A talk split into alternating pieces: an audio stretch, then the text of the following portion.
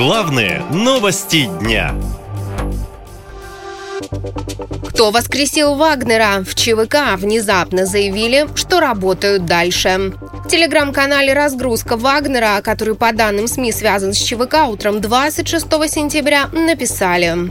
Компания «Вагнер» не прекращала деятельность и продолжает свою работу по африканским и белорусскому направлениям. Ни о каком закрытии компании речи не идет. Командование ЧВК все так же решает все поставленные задачи, а также ведет руководство компанией. Просим не верить слухам и сплетням и доверять информации только из официальных каналов компании. А информация о судьбе ЧВК «Вагнер» после смерти Евгения Пригожина действительно была очень разной. Начнем с того, что Владимир Путин подписал указ о приведении отдельных категорий лиц к присяге. Согласно этому документу, все добровольные частные формирования, в том числе и ЧВК «Вагнер», должны принести присягу на верность российскому государству. Многие военные эксперты сомневались, что вагнеровцы пойдут на это. Ну а пресс-секретарь президента Дмитрий Песков вообще заявлял, что такой структуры в принципе принципе не существует. Давайте не забывать, что такой структуры нет.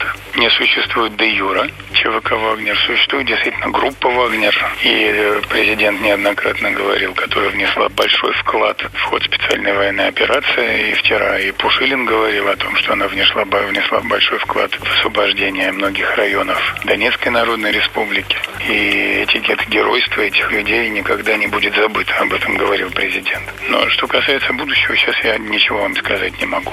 Я не знаю знаю. Телеведущий Владимир Соловьев на днях заявил, что многие вагнеровцы присоединились к отряду «Ахмат».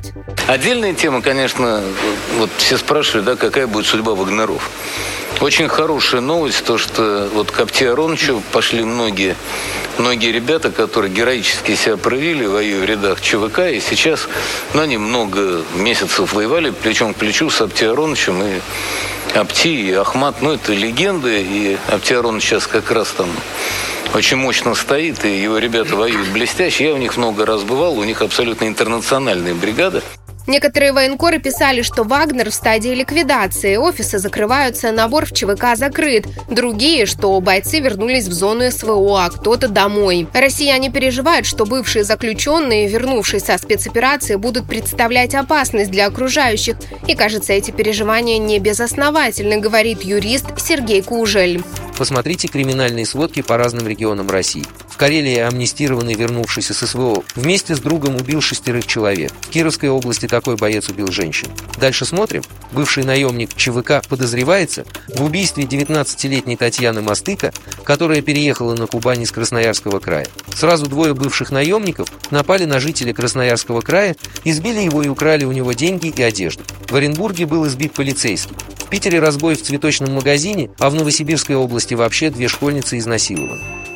Западные эксперты подтверждают, что группа «Вагнер» была очень полезна в СВО. Без ее бойцов фронт для российской армии буквально посыпался. Одно село за другим на окраинах Бахмута отходят под контроль ВСУ. А группировка «Вагнера» теперь стала опасной прежде всего для самой России, считают эксперты.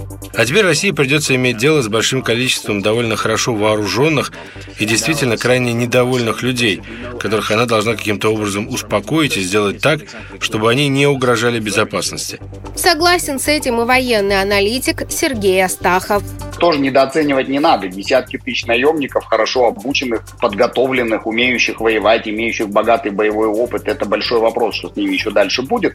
В августе Александр Лукашенко заявил, что Вагнер, цитирую, «жил, Вагнер жив и Вагнер будет жить в Беларуси».